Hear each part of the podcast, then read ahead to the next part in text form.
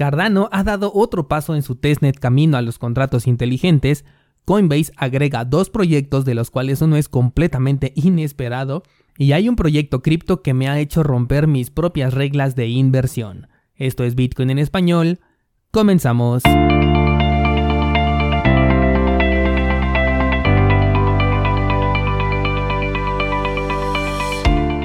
Hola, soy Daniel Vargas y esto es Bitcoin en español un lugar donde hablamos de la tecnología más revolucionaria desde la invención del Internet. ¿Crees que estoy exagerando? Ponte cómodo y déjame ser tu guía en un camino sin retorno, el camino a la descentralización.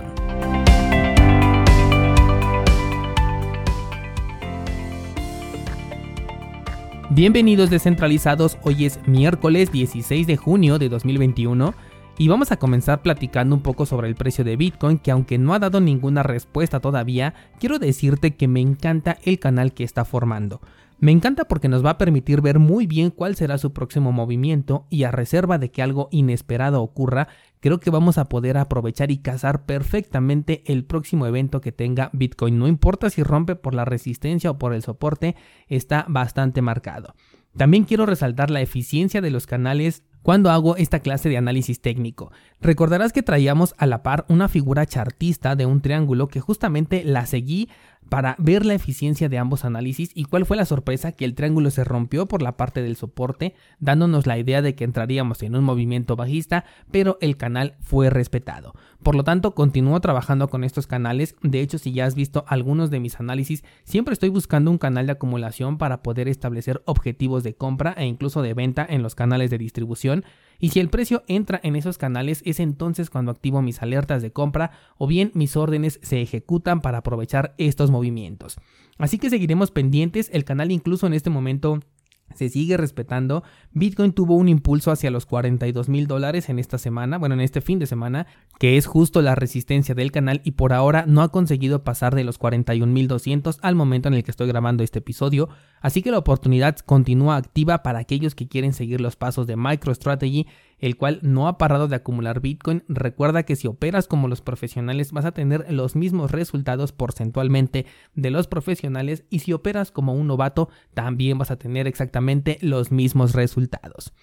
Vámonos con otro tema y quiero compartirte algo que de seguro te va a parecer interesante. Y es que el día de ayer me molesté un poco con Ethereum porque ahora sí me vi involucrado en una decisión que la verdad no me gustó por un lado, pero por otro lado creo que va a ser muy interesante. Y es que para el microanálisis que publiqué el día de ayer me puse a analizar el proyecto de Censo, un proyecto que ustedes me han sugerido y vaya con lo que me encontré. La verdad es que no tenía idea de lo que era Censo hasta el día de ayer y me encantó. El proyecto no cumple con ciertas características que me gustan del entorno cripto, pero me cautiva desde otro punto de vista, así que lo que hice fue verlo como si fuera una inversión en una empresa que además es muy probable que utilice si su desarrollo continúa.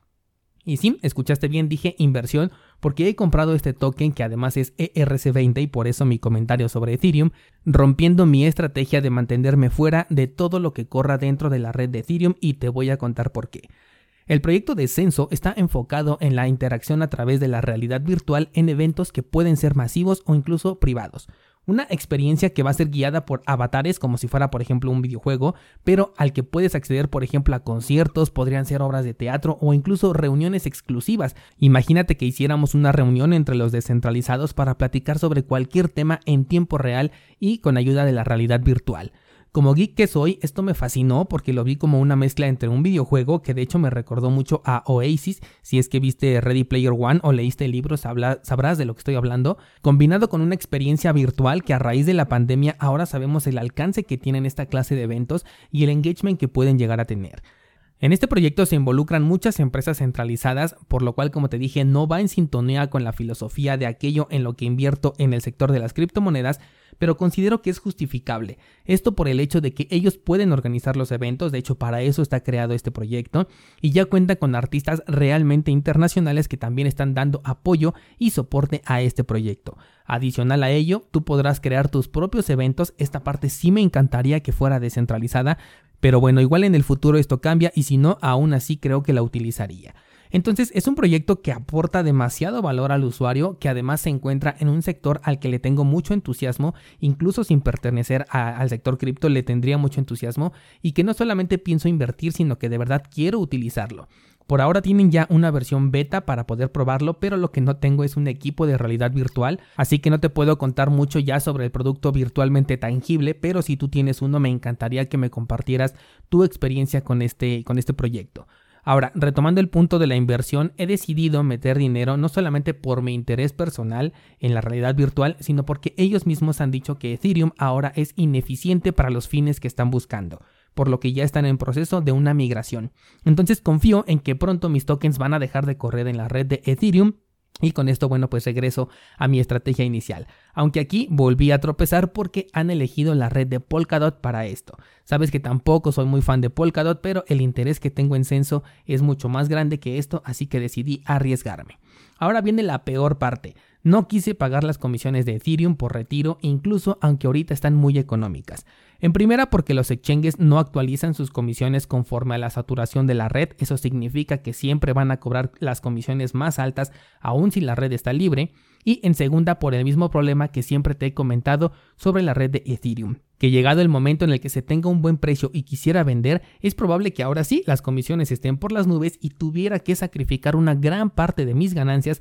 solamente por llevarlo a un exchange para poder venderlo. Por lo tanto, he decidido tomar la mala decisión de arriesgarme a dejarlo en un exchange centralizado, lo cual nunca te sugiero que hagas y lo estoy haciendo con la plena conciencia de que si ocurre un hackeo voy a perder esta inversión y entonces ahora sí odiaría a Ethereum, cosa que muchos me han dicho que yo odio, pero la verdad es que no, simplemente eh, veo el proyecto como, como es, pero si me hace perder dinero, ahora sí lo voy a odiar. Y bueno, pues tengo la esperanza de que pronto se pase a Polkadot y entonces ya pueda llevar ahora sí mis tokens a una cartera que esté bajo mi control sin preocuparme por el pago de comisiones cuando yo quiera mover mis tokens.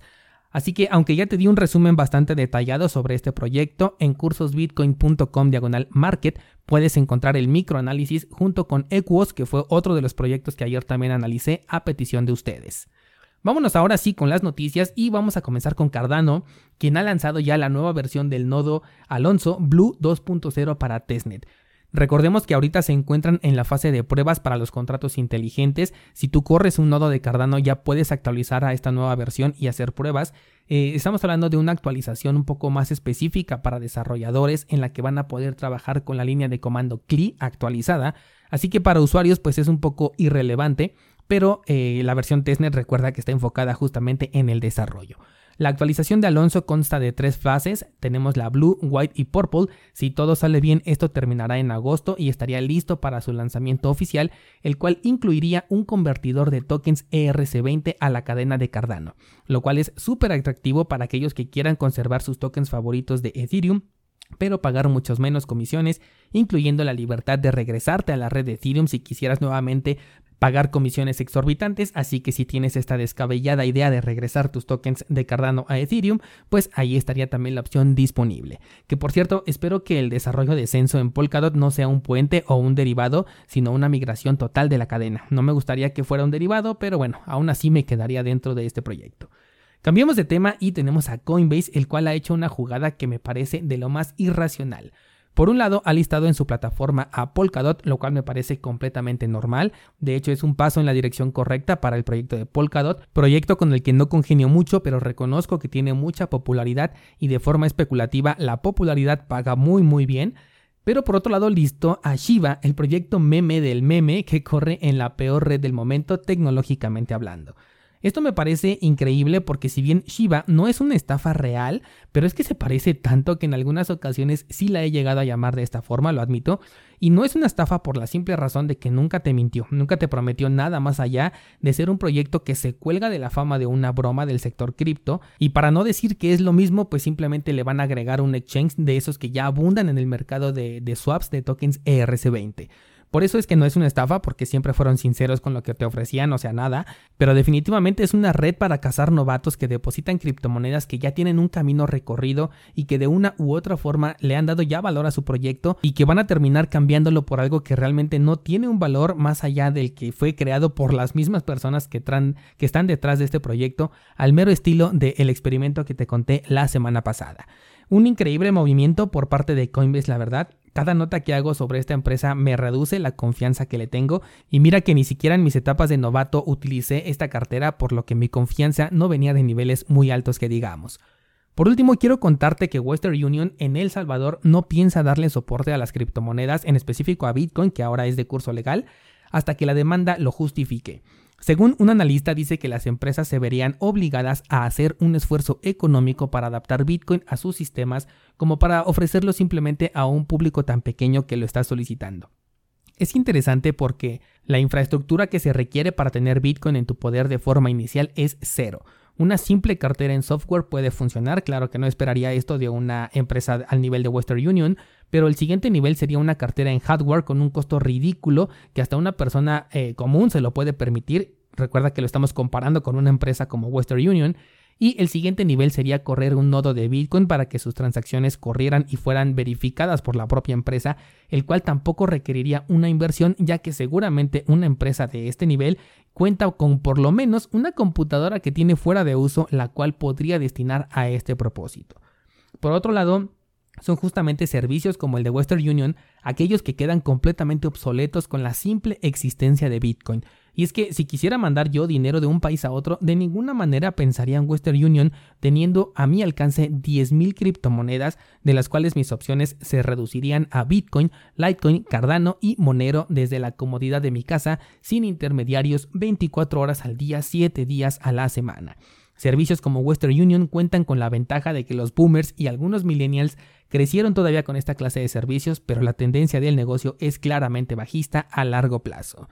Descentralizado para terminar te confirmo que Solana fue el proyecto ganador para el análisis del mes de junio. Lo voy a publicar el día viernes por este atraso que traigo desde lunes con el tema de la energía eléctrica. Así que pendientes, también ya iniciamos ayer con el curso sobre la cartera Spectre Wallet, una solución que es Only Bitcoin en software, la cual puedes conectar a carteras en hardware y cuya interacción va ligada completamente a tu nodo de Bitcoin. Es un desarrollo de lo más interesante, ya puedes pasar a ver la introducción, cursosbitcoin.com diagonal Spectre, o bien da clic en el enlace que te dejo aquí abajo en las notas de este programa.